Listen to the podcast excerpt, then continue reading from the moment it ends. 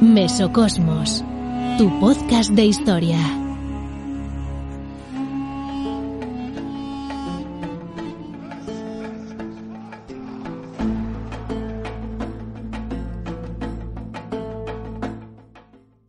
Saludos cordiales y bienvenidos a esta nueva cápsula exclusiva para patrocinadores de Mesocosmos Historia, tu podcast favorito de divulgación histórica.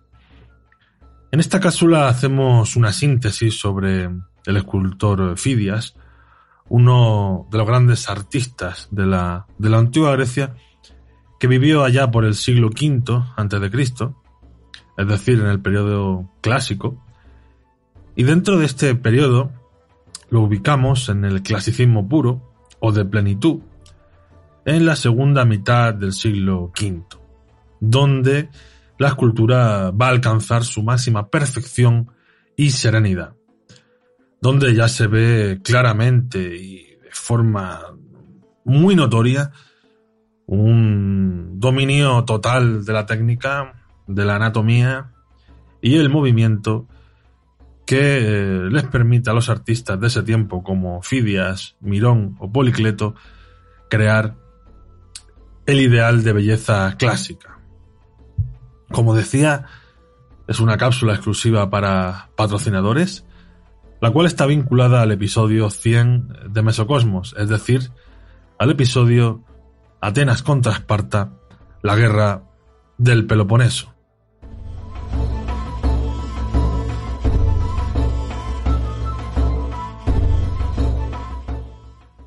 Durante las guerras médicas, las tropas eh, persas habían arrasado la, polis de Atena, incluida su Acrópolis, y tras los éxitos panhelénicos en las batallas de Salamina y Platea, se inicia la reconstrucción de Atenas, la cual va a estar dirigida en un principio por Temístocles y luego pasará por Aristides y por el célebre Pericles. En esta reconstrucción se plantean eh, diversas ideas entre lo conservador y lo renovador. Se mantiene el solar donde se ubicaba Atenas, su acrópolis, el Asti, alrededor de la acrópolis, donde vive la población, y se va a crear el destacado puerto, que seguro que os suena, que es eh, ni más ni menos que el Pireo. Hay tres elementos eh, claves en la reconstrucción de Atenas que me gustaría eh, destacar. Por una parte, se produce la reconstrucción de la muralla, donde participa la población ateniense que no trabaja en el mar. En esta reconstrucción, eh, tanto Corinto como Megara y Esparta se muestran disconformes con esta reconstrucción, ya que defienden que si los persas vuelven a la carga, vuelven a atacar la Hélade, podrían usar estas defensas como propias y eh, acantonarse en, el Ática. Bueno, esto es una clara injerencia de, Esparta para, para, tener al Ática más, más debilitada, tener Atenas más debilitada. Y no obstante, pues Temístocles y Arístides pues eh, ponen en marcha la reconstrucción de, dicha muralla sin atender las, las pretensiones eh, de las poligriegas del Golfo. Por otro lado, tenemos eh, que tener en cuenta las transformaciones que va a sufrir la ciudad, ya que se construye las zonas del puerto del Falero y las del Pireo.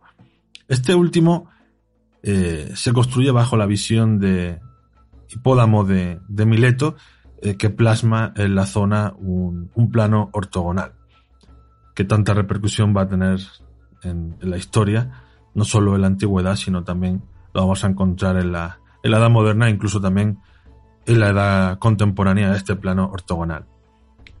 A su vez, eh, el puerto del Pireo contaba con, con tres puertos naturales, que eran el puerto de El Cantalo, Cea y Mitria. Y en esta zona de la polis eh, se va a potenciar el asentamiento eh, de los metecos, que se dedicaban al, comercio y a la artesanía. Los metecos eran eh, habitantes de Atenas que no eran ciudadanos, los cuales eran libres, no podían participar en política, tampoco podían tener propiedades, ni bienes ni inmuebles, y debían pagar un impuesto conocido como el metoicón, que fue suprimido por Temístocles. Por lo tanto, se dedicaban al tema de, como decía, pues, eh, de artesanía y, de, comercio. Otro elemento clave es eh, la reconstrucción de la Acrópolis, eh, la cual va a durar más de 30 años y Atenas pues va a utilizar los recursos de la Liga de Delos para llevar a cabo esta reconstrucción. Atenas, de, este tesoro, se quedaba con la sexagésima. ¿Te está gustando este episodio? Hazte fan desde el botón Apoyar del podcast de Nivos. Elige tu aportación y podrás escuchar este y el resto de sus episodios extra. Además, ayudarás a su productor a seguir creando contenido con la misma pasión y dedicación.